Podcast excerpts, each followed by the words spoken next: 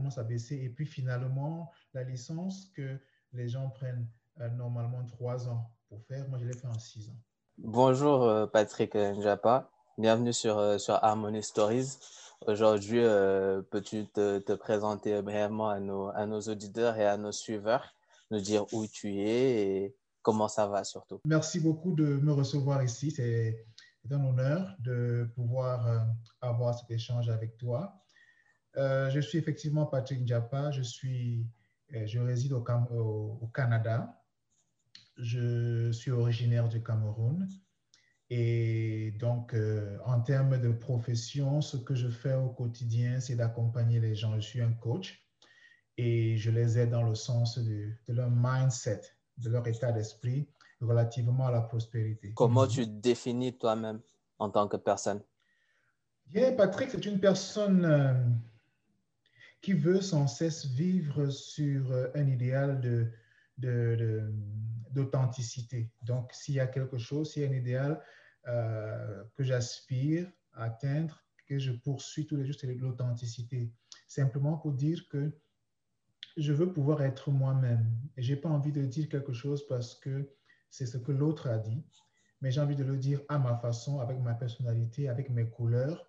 Donc, il y a d'abord l'authenticité et je pense qu'il y a aussi le respect, il y a l'autodiscipline et c'est aussi quelqu'un qui est très passionné du développement personnel, c'est-à-dire que euh, trouver les moyens pour devenir la meilleure version de nous-mêmes. Donc, voilà un peu comment je pourrais me décrire. Pour rebondir du coup sur, euh, sur ce que tu viens de dire, à quel degré penses-tu être toi-même? Je ne sais pas si je vais être capable de donner une réponse précise en termes de degré, parce que je pense que c'est un peu comme notre ombre. Plus on avance, plus ça, ça s'éloigne.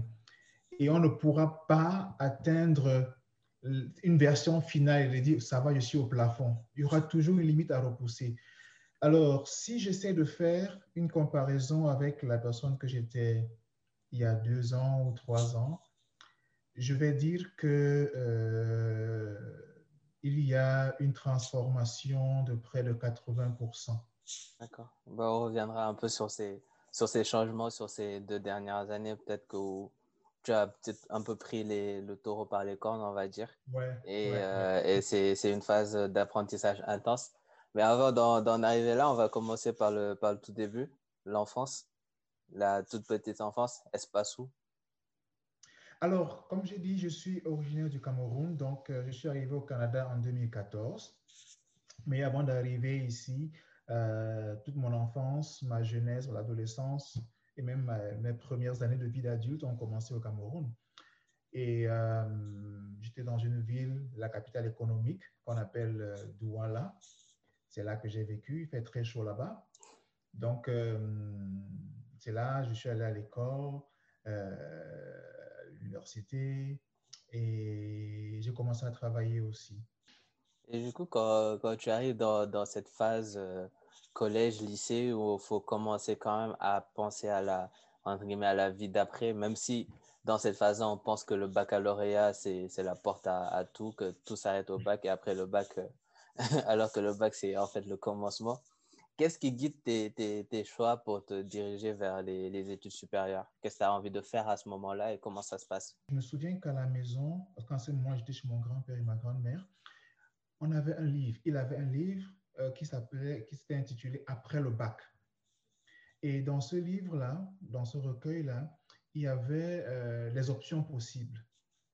Tu peux aller dans euh, l'école normale supérieure pour devenir enseignant, tu peux aller dans l'école de la magistrature pour devenir magistrat, tu peux aller à, à l'Institut des relations internationales, tu peux... Il y avait toutes ces options-là. Donc, c'était pour préparer les futurs bacheliers à quel genre de carrière, quel genre d'options s'offrent à eux lorsqu'ils auront terminé avec le bac.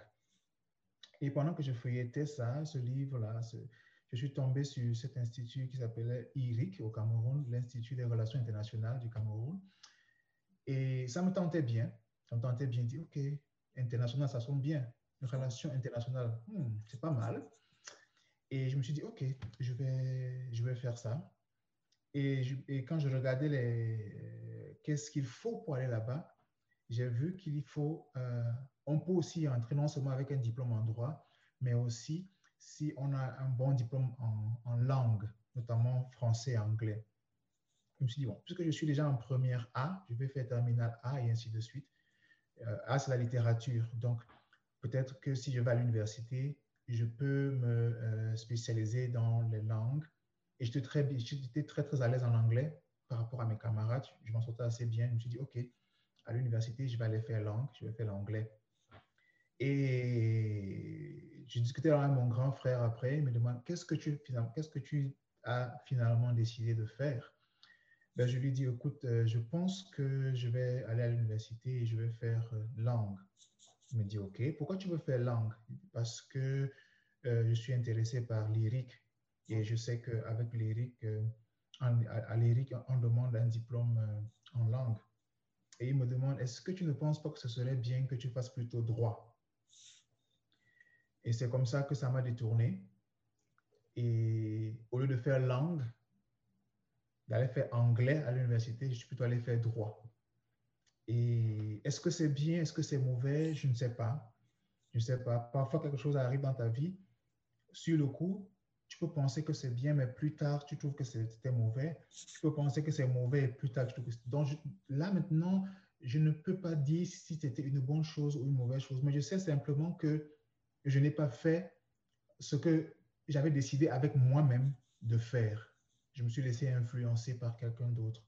Et c'est des choses comme ça, c'est arrivé trop souvent dans ma vie. Et c'est aussi une, une, des raisons pour laquelle j'ai décidé de devenir coach. Du coup, on on en parle. Est-ce qu'au final, euh, ça, ça, ça, ça, arrive pour toi ou pas? Non, non, parce que euh, je suis, je suis euh, admis au bac, je vais à l'université, je commence à faire droit. La première année, le droit est magnifique, il n'y a pas de problème, je vais avec mes matières sans souci.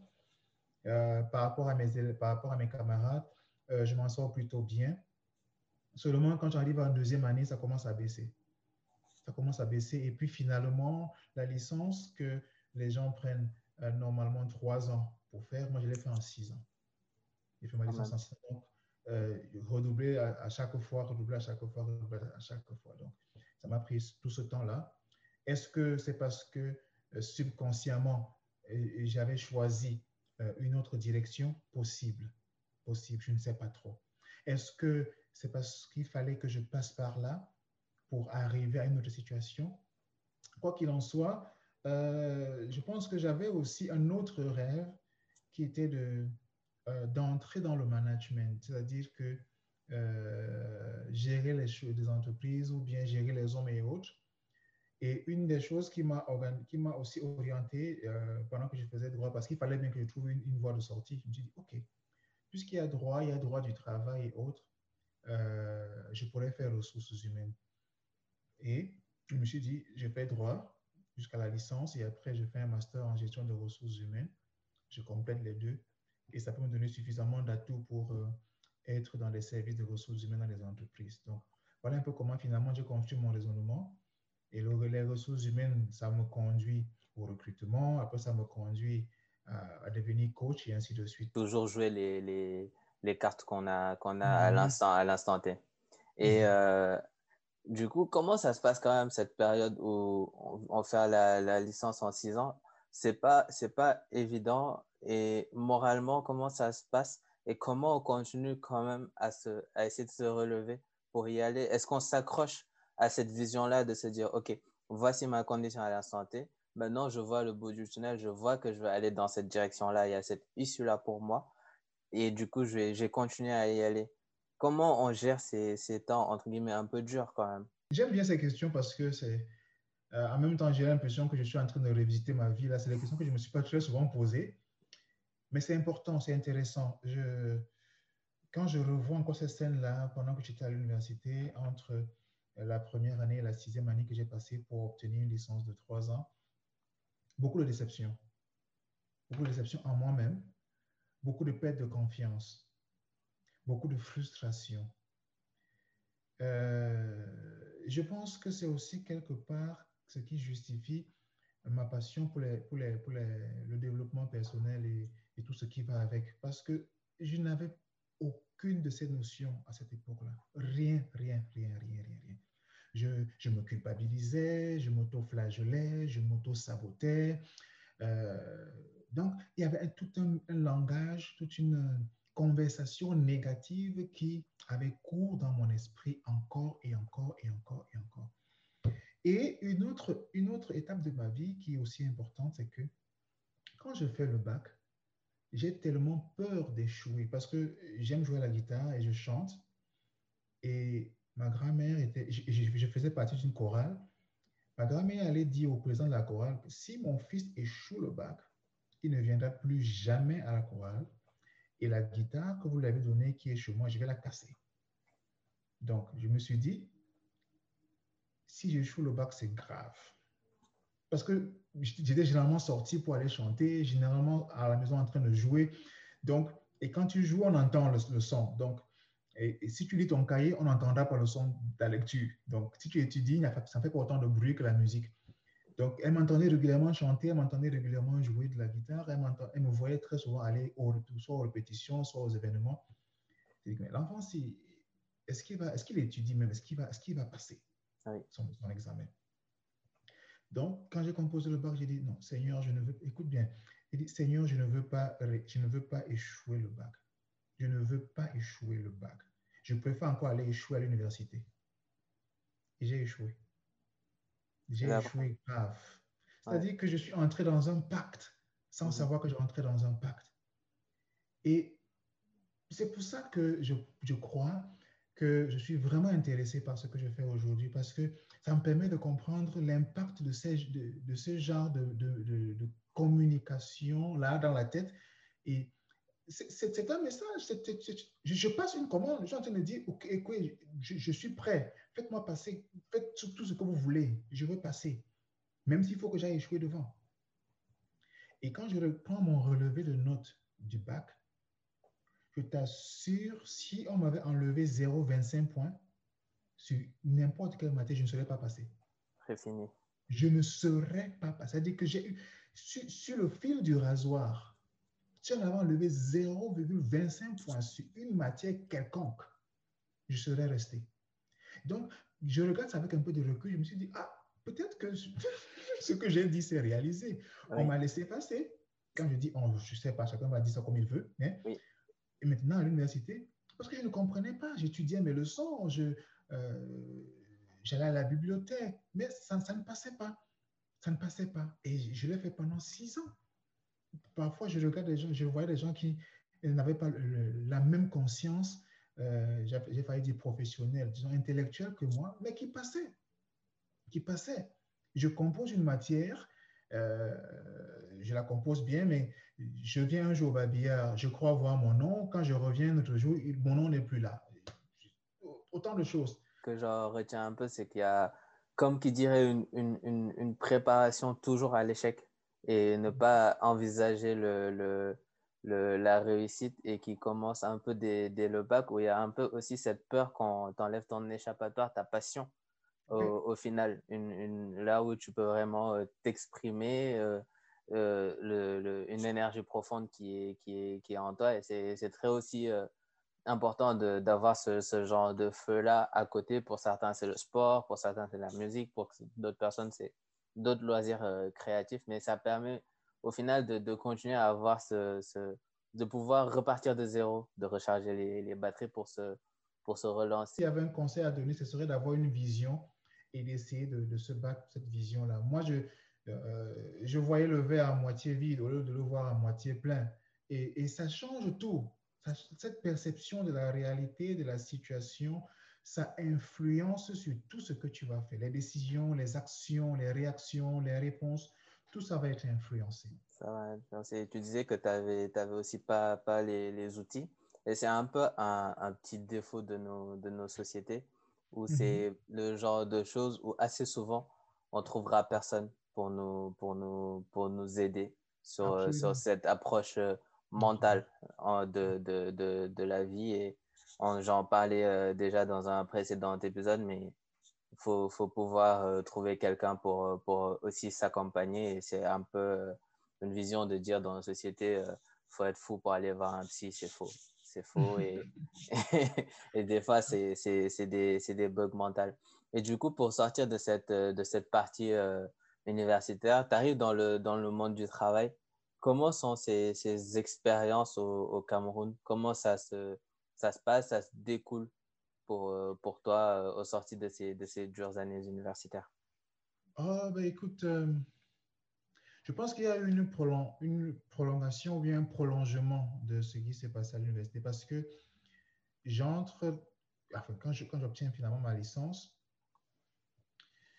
je ne suis pas, euh, je ne me suis pas défait de ce manteau de, du gars qui euh, croit très peu en lui, qui a peur de s'adresser aux autres, qui a peur de dire ce qu'il pense qui préfère garder en lui ce qu'il pense, même s'il a raison et des choses comme ça. Donc, j'entre, mais je sors de l'université avec ça.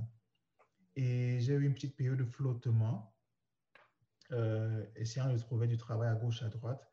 Euh, ça ne marche pas. Et puis, bon, après, je me dit, OK, je vais donc aller faire les gestions des ressources humaines finalement, et puis voir ce que ça peut me, que ça peut me donner. Et c'est un peu comme ça que ça a décollé. Même même quand j'ai fini avec ma, gestion des ressources humaines, déjà que la formation, à mon sens, et je pense que c'est venu renforcer mon, mon, malaise, c'est que c'était pas une formation aussi, euh, aussi profonde que ça. Je, regrette de le dire, mais c'est la vérité. C'est-à-dire que ça manquait un peu de sérieux. On arrive tel jour, il n'y a pas de classe, il n'y a pas de salle de classe, on doit faire le tour du campus pour trouver une salle de classe qui est disponible. Après, les, soutenances sont, sont programmées d'une façon, on ne sait pas trop. On ne sait pas quand la formation commence, on ne sait pas quand ça finit. Faut obtenir un stage. Donc, ça ne, ça, ça ne, me met pas dans une position où j'ai l'impression que euh, ça vaut quelque chose. Et donc, en fin de compte, j'ai même l'impression que le diplôme que j'ai obtenu, ce n'est pas un diplôme vraiment, vraiment solide. Donc, j'ai même du mal à le défendre. Donc, tu vois, j'entre dans le monde du travail avec tout ce bagage-là. Et c'est vraiment, vraiment pas évidemment mon premier poste. On m'envoie dans une ville autre que la, la, capitale politique, parce que je suis dans la capitale économique. On m'envoie là-bas, je travaille pendant un moment. Et après, on me fait revenir à Douala, la capitale économique, qui est mon, mon, siège, et tout ça là. Est-ce que tu as eu un, moment, entre guillemets, charnière dans, ta, vie pendant cette, période-là, ou quand est-ce que ce moment arrive? Oui, effectivement, euh, il y a eu un moment où tout a basculé. Mais je dois avouer que c'est arrivé un peu plus tard. Parce que de la naissance au poste que j'ai occupé au Cameroun avant de venir au Canada, c'était pratiquement la même chose. C'était pratiquement le même style de personne. Timide, réservé, euh, pas sûr de lui, euh, pas de confiance en soi, euh, autoflagellation, bref, tout ce, langage négatif-là. De temps en temps, ça marchait. De temps en temps, un petit poste ici, une petite augmentation par là. Mais c'est le, le, genre que j'aurais pu avoir plus si j'avais une pleine conscience. Je ne connaissais absolument rien du développement personnel. Strictement rien. Même en entreprise, les quelques formations auxquelles j'ai participé, je n'en ai pas eu qui me disaient, écoute, voici comment ça se passe, ce développement personnel, voici ceci, confiance. Je, n'en ai pas connu. Pas du tout. J'arrive au Canada en 2014 et c'est un peu difficile de trouver un travail en tant que gestionnaire des ressources humaines et tout ça là, parce que c'était au début de la crise pétrolière. Et donc, la province où je suis est très dépendante du pétrole. Et quand le, les prix du pétrole chutent, on commence à perdre des emplois, les entreprises euh, libèrent les gens et tout ça là. Euh, ceux qui sont venus d'ailleurs pour venir travailler ici rentrent chez eux et tout ça. Et c'est justement ce moment-là que moi j'arrive, quand les choses ont baissé. Et il y a un peu de mal, non seulement mon bagage émotionnel, mais euh, la situation économique. Je ne trouve pas un, boulot dans, le, la gestion des ressources humaines. Je commence à travailler dans les entrepôts. Donc, il faut charger, décharger les camions, et ce genre de travail manuel-là. Et, il y a aussi un, un jour, je travaille dans un entrepôt où euh, ils ont une chambre froide. Et dans cette chambre froide-là, il y a tous les produits surgelés qu'on a dans les, dans les supermarchés. Et je devais donc aller euh, passer dans la chambre froide, ramasser les produits qui vont être ensuite expédiés dans les supermarchés, tout ça. il fait très froid, les produits sont lourds, les doigts sont congelés, on a du mal à, on n'est pas à l'aise. Quelqu'un qui vient d'un pays où il fait chaud, il fait le soleil pratiquement tout le temps, euh, c'est déconcertant. C'est là que je me dis, mais attends, c'est pas possible, qu'est-ce que je fais ici? Dans mon pays, quand même, j'ai travaillé pour une entreprise, les, brasseries du Cameroun, c'est quand même une multinationale. Et j'étais euh, chef de bureau des ressources humaines là-bas. Je laisse, mon, je laisse mon boulot, je laisse mon entreprise, je laisse tout ce que j'avais là-bas, ma famille et tout. Je viens ici, je me mets à, transporter des choses comme ça dans un environnement pas possible. Qu'est-ce qui se passe? Je dois faire quelque chose. Et je me suis dit, mais s'il y a une caméra cachée ici et qu'on est en train d'envoyer les images au pays, ça va ressembler à quoi? Donc, c'est de ce que je, puisse me, me souvenir, c'est là que j'ai commencé à me demander, mais quelque chose doit changer. Je dois aussi reconnaître que quelques temps avant ça, parce que ce jour-là, c'était un peu l'aboutissement, c'était que le ras-le-bol, mais un peu avant ça, je commençais à me dire, si je parle de ce monde aujourd'hui, qu'est-ce que je vais laisser? Qu'est-ce que, euh, qu'est-ce que je vais, qu'est-ce qu'on on va dire qu'il est venu, il a fait quoi? Hmm? Comment est pourquoi, pourquoi est-ce que je suis né euh, Pourquoi est-ce que, en quoi est-ce que je suis différent d'un arbre? J'aurais pu être un arbre que j'aurais été plus utile.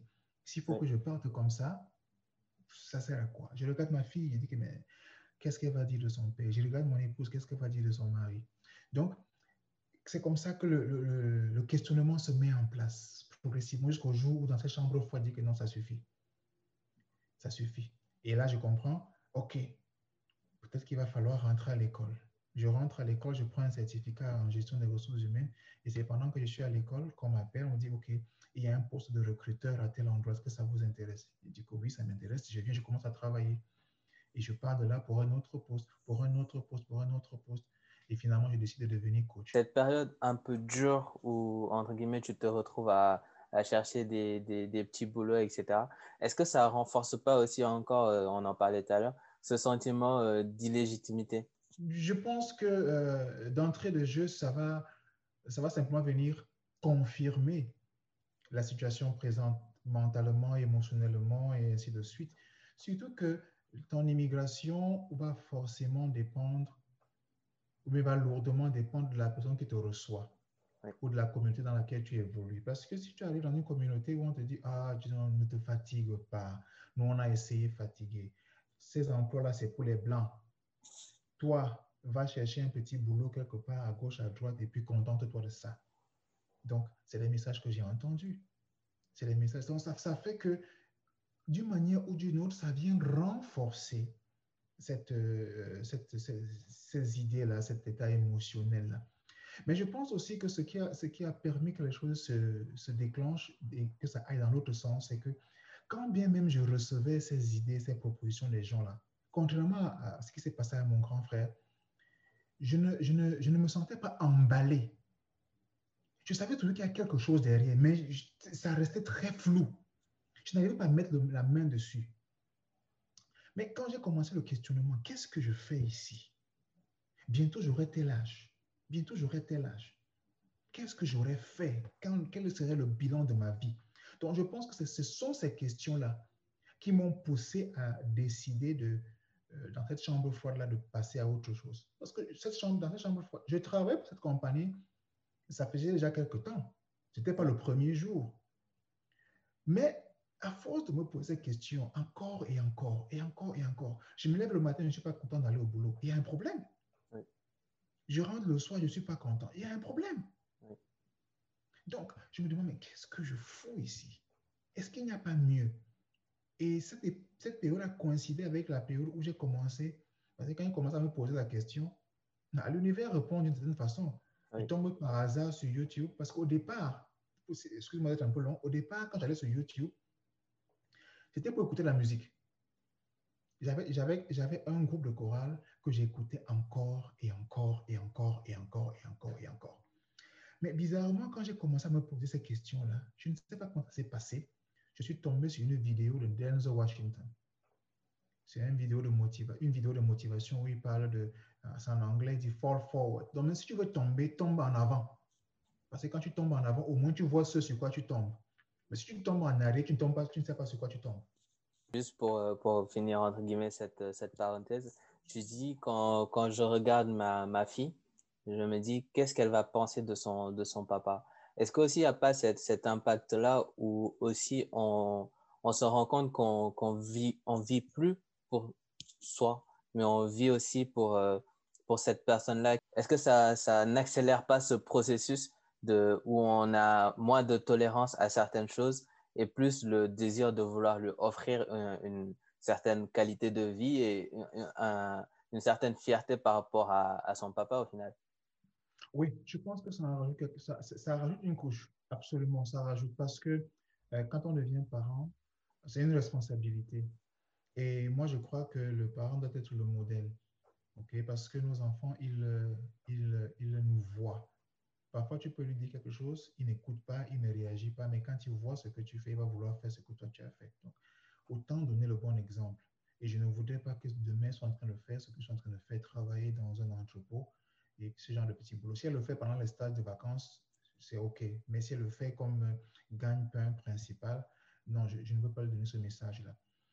Et une autre chose qui me vient à l'esprit, je me souviens très bien, un jour, j'étais encore au Cameroun, j'étais avec ma petite amie, on était dehors, on discutait, et comme ça, à partir de rien, oui. je lui dis, est-ce que tu te rends compte que nos ancêtres ont vécu sur cette terre, on ne connaît rien d'eux. On ne sait pas à quoi ils ressemblent. Ils sont venus, ils sont partis. Okay. Peut-être que mon nez, c'est le nez d'un de mes arrière-grands-pères ou grand-mères. Peut-être que mon, mon, la forme de mes yeux, mon visage, peut-être peut que je parle comme l'un d'eux, mais je n'en sais strictement rien. Et je me souviens que ce jour-là, je lui ai dit, tu sais quoi, je ne veux pas vivre comme ça. Je veux laisser une trace. Mais je ne peux pas te dire que j'ai pris action. Je l'ai dit comme ça là, sur le coup de, de, de, de l'émotion et tout, mais c'est passé. C'est plus tard, quand les choses commencent à changer, mon raisonnement change, que je me souviens ah, quelques années plus tôt, voilà ce que j'ai dit. Et ça me revient à l'esprit. Et donc, c'est comme, comme des pièces de puzzle qui se mettent ensemble. C'était éparpillé dans la nature. Maintenant, parce que j'ai pris une décision, c'est comme si j'ai mis le fil conducteur et ça a commencé à attirer ces pièces-là qui se mettent ensemble pour créer un tableau global qu'on est en train de voir aujourd'hui.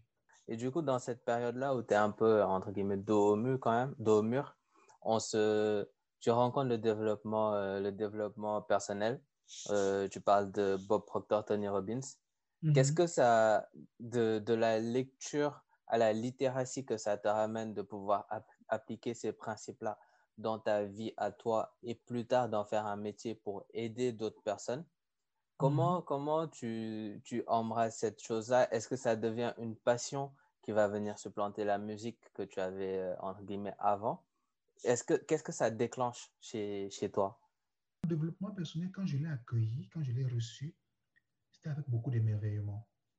Parce que ça m'apprenait des choses que je pouvais voir tous les jours, que je pouvais euh, réaliser tous les jours, mais ça restait dans mon conscience, c'est-à-dire que ce n'était pas vraiment quelque chose euh, sur lequel j'insistais. Mais en, en, en, rencontrant ça, j'ai fait passer ça de mon conscient à mon subconscient. C'est devenu quelque chose comme entrer dans mes gènes, dans, mon ADN. Et, ça a vraiment, vraiment, vraiment changé beaucoup de choses. Et j'ai compris que euh, les fois où je disais non parce que j'avais peur, c'était des, des, occasions perdues, les fois où je n'ai pas levé la main pour dire ce que je pense, pour dire ce que le, les, les, opportunités que j'ai laissées pas, passer parce que j'avais peur de ce qu'on va dire, c'était les occasions perdues. Donc, je l'ai accueilli avec beaucoup, beaucoup, beaucoup de beaucoup d'émotions, beaucoup d'admiration. C'était carrément waouh! Comment je n'ai pas pu avoir ça plus tôt? Comment, comment, comment? Je me souviens, en 2017, je me suis dit, ma résolution, c'est que chaque semaine, je vais lire un livre. Oui. En un an, j'ai eu une centaine de livres. En, juste en un an, parce que j'étais devenu vorace. Tout ce que je voyais, je lisais. J'allais à la bibliothèque. Parfois, j'allais à la bibliothèque, je sors avec six livres, sept livres. Je dépose à mon épouse, me dit que, ah, ah, tu vas lire tout ça? Et j'ai commencé à acheter, j'ai commencé à acheter, à acheter. Je consommais le développement personnel, c'est-à-dire que c'était devenu, c'était fou. Oui. Au départ, je voulais être un motivational speaker parce que j'étais impressionné par le monsieur qu'on appelle Les Brown. Oui. Mais plus j'avance, plus je me rends compte que je ne suis pas à l'aise quand il s'agit simplement de dire, de motiver, motiver. Et en plus, on ne motive pas les gens. Je peux les inspirer, mais je ne peux pas les motiver. Chacun se motive lui-même. Je dis, je veux devenir comme un enseignant. Mm. Je veux devenir un enseignant, c'est-à-dire que je veux enseigner des, des méthodes, je veux enseigner des stratégies, je veux donner des outils, je veux donner des ressources. C'est comme ça que progressivement, je me suis un peu éloigné du développement de motivational speaking pour aller dans la rubrique de enseigner quelque chose de concret. Ce que- ce que tu viens de dire m'inspire de deux choses. Déjà, quand tu parles de, de toutes ces opportunités que tu as ratées, et etc., qu'est-ce que, que, comment tu définis aujourd'hui la chance? Peut-être que quand je dis les opportunités que j'ai ratées, peut-être que je ne devrais pas les avoir. Peut-être qu'il fallait absolument que je passe par ces étapes-ci pour bah, m'en rendre compte. Si on me demande aujourd'hui, est-ce que si tu avais la possibilité de refaire ta vie, est-ce que tu ferais quelque chose de différent, tu ferais ça différemment? Je ne pense pas. Aussi triste que ça a pu être parfois, aussi euh, bizarre que ça a pu apparaître à certains moments, je ne pense pas que je ferais différent- différemment parce que il a bien fallu que je passe par toutes ces étapes, même si ça peut être douloureux, même si ça peut être, euh, on peut regretter. Il fallait bien que je passe par là pour aujourd'hui en parler d'une certaine façon. Parce que quand on parle de quelque chose sans beaucoup d'expérience derrière, bon, ça reste juste que j'ai lu à gauche et je viens te raconter à droite. Mais quand tu dis, moi, voici ce que moi j'ai vécu, voici les, situations que moi j'ai connues, je pense que ça prend une autre saveur, ça change un peu. ok? Euh, la chance, la chance, bon, généralement quand on parle de chance, on parle de choses qui, qui- quelque chose qui est arrivé fortuitement comme ça, là, sans aucune raison et tout ou bien de coïncidence. Mais quand je regarde tout ça, que ce soit la coïncidence ou la chance, je pense qu'il n'y a pas de, il n'y a pas de coïncidence, il n'y a pas de chance. Tout, tout cela est, euh, c'est le, résultat de quelque chose. C'est- un alignement. Parce que quand on dit même coïncidence, ça veut dire que c'est quelque chose qui s'aligne avec quelque chose d'autre. Et un alignement. OK? Je ne pense pas que c'est par coïncidence que toi et moi on parle aujourd'hui Oui, il y a quelque chose qui, qui nous a mis ensemble. Ce n'est pas de la chance. Ou alors, d'autres vont dire que la chance, c'est juste une opportunité qui se présente à nous et à nous, à nous de la saisir. Bon, maintenant, chacun sa définition là derrière, mais euh, une parenthèse. oui, Récemment, je me disais, il faut que je trouve le moyen de générer encore plus de revenus. Il faut que trouve le moyen de générer encore plus de revenus. C'est ce qui se passe. Quand j'ai dit ça, quelques heures qui suivaient, j'arrive sur, sur, sur, sur YouTube. Je vois des, des, des- des vidéos où on me parle de, du trading en bourse. Je vois des vidéos où on me parle du trading, de la crypto-monnaie. Je vois des vidéos où on me parle d'investir. Je vois des vidéos où on me parle de, on me parle même de la Bible. Quelles sont les leçons de business que l'on peut retenir de la Bible? Oui. Je dis, mais attends, ça c'est le hasard? Ça c'est une coïncidence? Non! Non. J'ai demandé. Et maintenant, je dois être capable d'interpréter ça. Pas forcément que je vais dire oui à toutes ces, ces offres qui sont faites, mais au moins, je dois me rendre compte que j'ai passé une commande. Et que forcément, parmi tout ce qui se présente à moi, là, il y a au moins une ou deux, ou même sinon, toutes ces offres peuvent être des offres valables. Parce qu'il y a cette conscience-là que j'ai pris, que j'ai aujourd'hui. Un peu plus tôt, j'aurais dit, ah non, non, ça c'est des histoires, ils veulent seulement me vendre leur business là, je, je ne suis pas intéressé. Mais maintenant, je me rends compte que non, ce, n'est pas arrivé au hasard. C'est arrivé parce que j'ai fait une demande bien précise. Je dois être capable d'interpréter le message qui m'est envoyé. C'est Einstein qui disait que le hasard, en fait, c'est la raison inexpliquée d'un effet connu.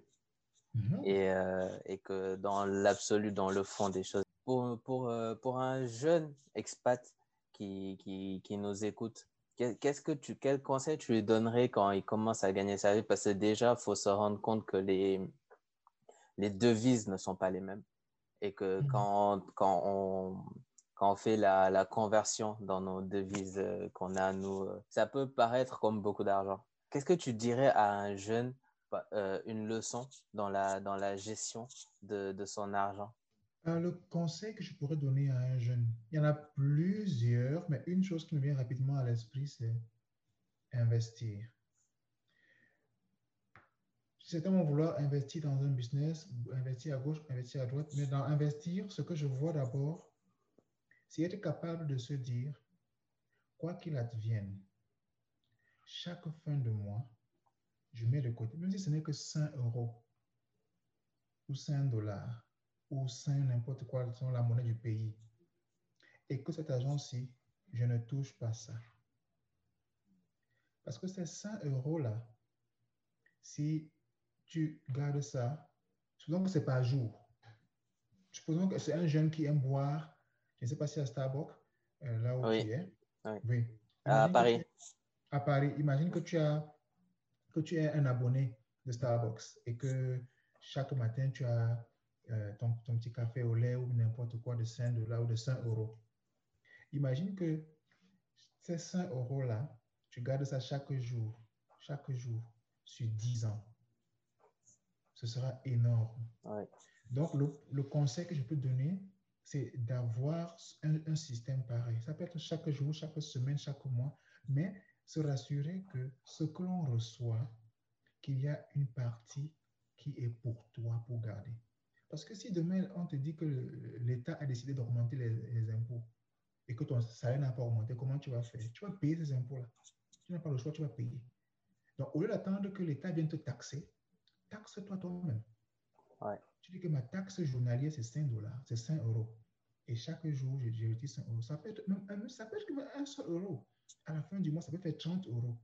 Et que les 30 euros, si, je garde ça. Maintenant, tu peux décider d'investir, soit dans les, actions, soit dans la crypto, soit dans beaucoup, beaucoup d'autres choses que tu peux faire. Mais au moins avoir ce système-là. Et avoir ce système-là signifie aussi que tu vis dans tes moyens. OK?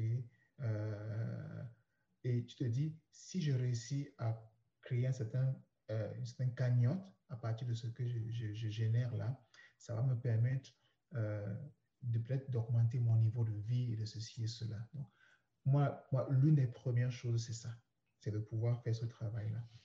Une autre chose que je peux dire qui me vient aussi à l'esprit, c'est de, c'est de faire ce que j'appelle en anglais euh, reality check. C'est-à-dire que chaque fois, tu t'arrêtes pour checker la réalité. Oui. Qu'est-ce que mon relevé bancaire dit? Parce qu'avec les cartes de crédit et tout ça qu'on fait en ligne, là, c'est très facile de faire un paiement, ne même pas savoir ça. Oui. Ou bien de, faire un truc automatique chaque mois, tu, tu ne sais même pas que c'est en train de passer. Alors, tu n'en as même plus besoin. Tu t'arrêtes à la fin du mois, tu dis, OK, voici le mois de janvier, voici mon relevé.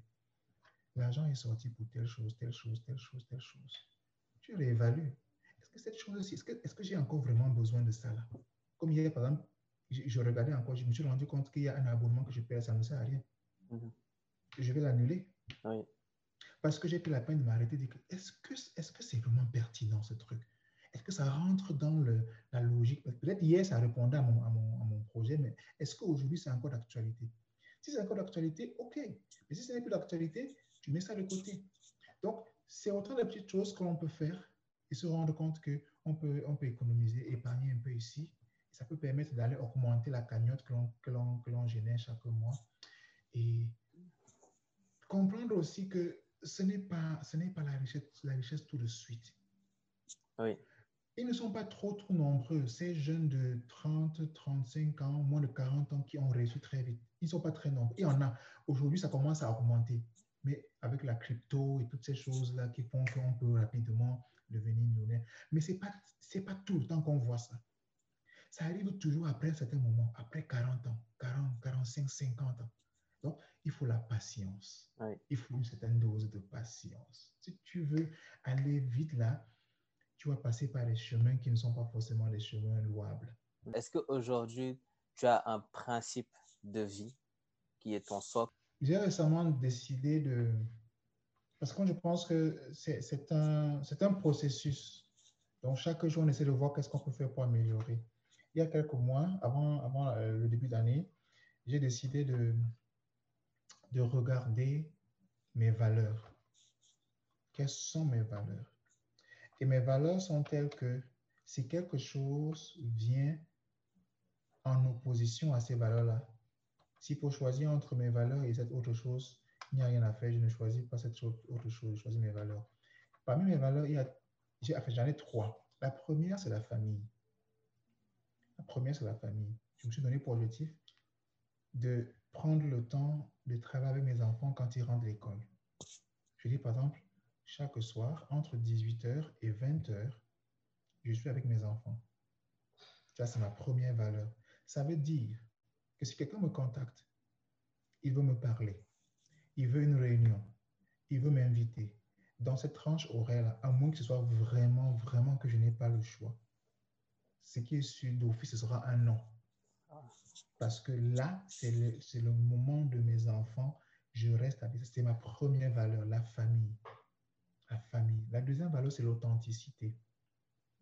Qu'est-ce que je peux faire pour être authentique, le plus authentique possible, sans vouloir être quelqu'un d'autre, sans vouloir donner l'impression que si je parle en bégayant, je bégaye. Celui qui m'accepte comme ça, m'accepte comme ça.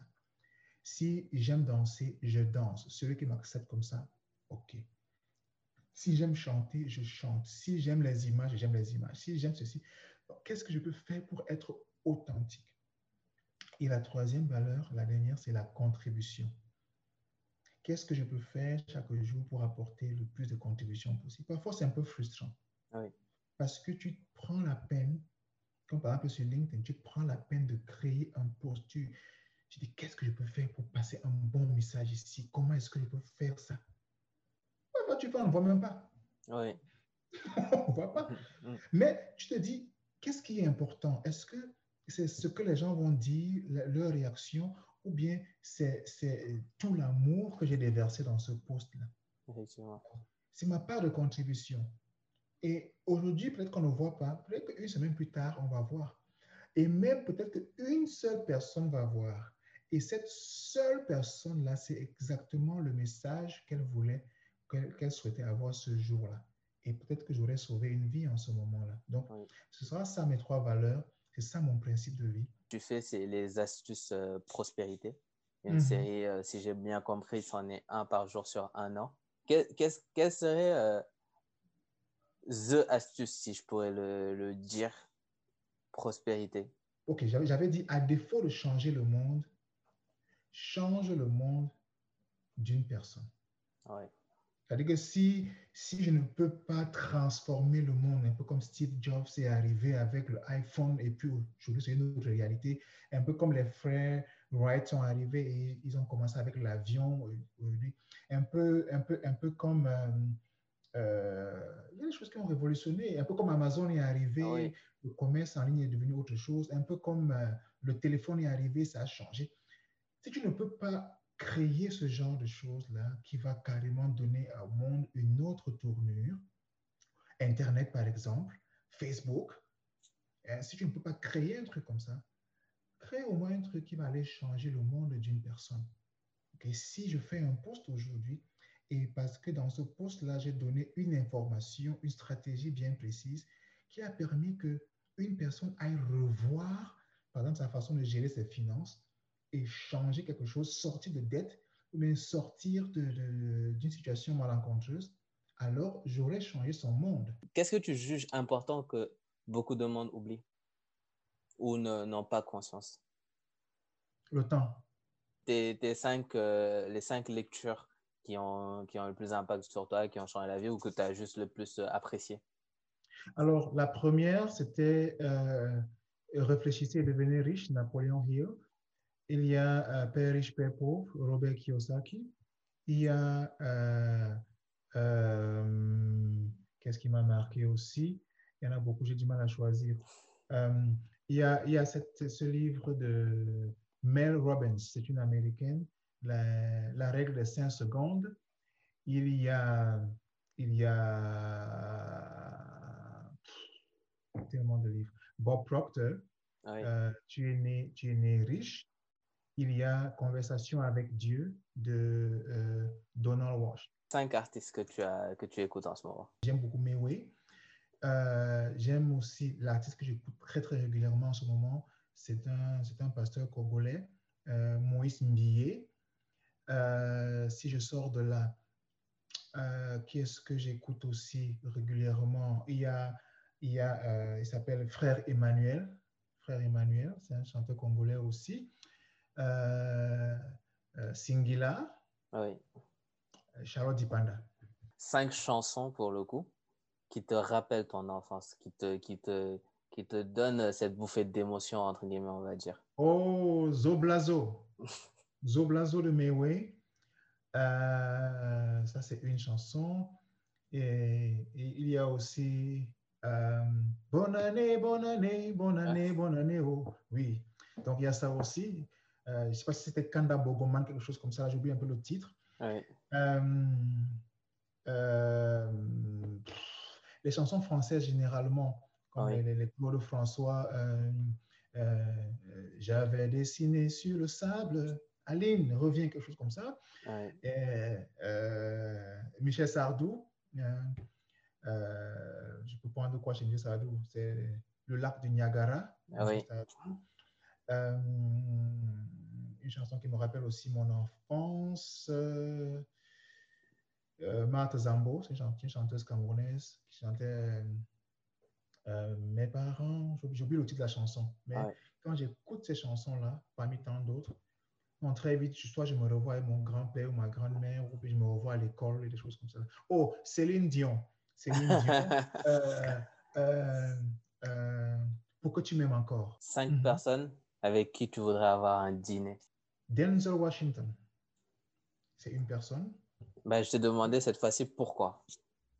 Pourquoi? Parce que Denzel, non seulement c'est l'une des premières vidéos de motivation que j'ai écoutées, et je me retrouve bien dans ce qu'il est.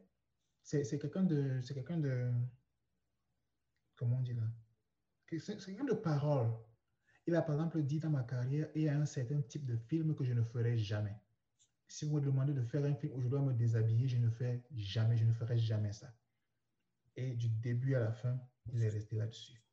Donc, j'aime ça. Mhm. Ça, c'est une personne. La deuxième personne, c'est Richard Bona. C'est un bassiste camerounais c'est quelqu'un qui est parti de, de rien, dans son petit village là-bas au Cameroun. Il est devenu l'un des meilleurs bassistes du monde. Voilà quelqu'un avec qui j'aimerais m'asseoir, essayer d'en savoir un peu plus, discuter avec lui. Euh, bien sûr, il y a mon mentor Bob Proctor, avec qui j'aimerais, parce que euh, lui aussi, il a commencé de zéro, un peu comme moi, pas très sûr de lui, timide, blablabla. Aujourd'hui, il est l'un des meilleurs dans le monde. Maintenant, j'aimerais aussi pouvoir m'asseoir avec quelqu'un comme Paul Kagame. Effectivement. Oui, dire, grand frère, comment vous avez fait ça? Comment vous avez réussi à transformer votre pays? Comment ceci, comment cela? Comment, comment, comment? Essayez d'apprendre de ces personnes-là. Il y a lui. Ils sont nombreux, mais s'il faut que je réduise la liste, il y a aussi euh, le, le, président, j'aurais voulu avant qu'il ne décède, Jerry Rawlings. Oui. Mais si je dois le remplacer par notre président du même pays, je vais prendre Nana Akufo, le président actuel. Et euh, du coup, la, la question pour, euh, pour finir, c'est qui aimerais-tu voir euh, venir sur notre podcast et partager son, son, histoire avec nous? Pour être honnête avec toi, le premier nom qui me vient à l'esprit, c'est Nabou Fall. Un autre nom qui, qui peut aussi être intéressant, c'est Adjaratou Lawani. Un troisième nom, Nina Mbaka. Donc, voilà les trois noms que je donnerais comme ça là au pif. Au pif. Bon, en tout cas, euh, merci d'avoir euh, partagé ton, ton histoire avec nous. Merci à toi. C'est un plaisir. Euh, merci de m'avoir associé à cette belle aventure. Et écoute, on reste en contact. Aujourd'hui, demain ou après-demain, on peut toujours se recroiser. Merci d'avoir écouté cet épisode d'Harmony Stories. Pour ne pas rater la suite, pensez à vous abonner à Harmony Stories sur votre plateforme de podcast favori et sur YouTube. Vous pouvez nous suivre sur Twitter et Instagram où nous sommes le plus actifs. À très bientôt.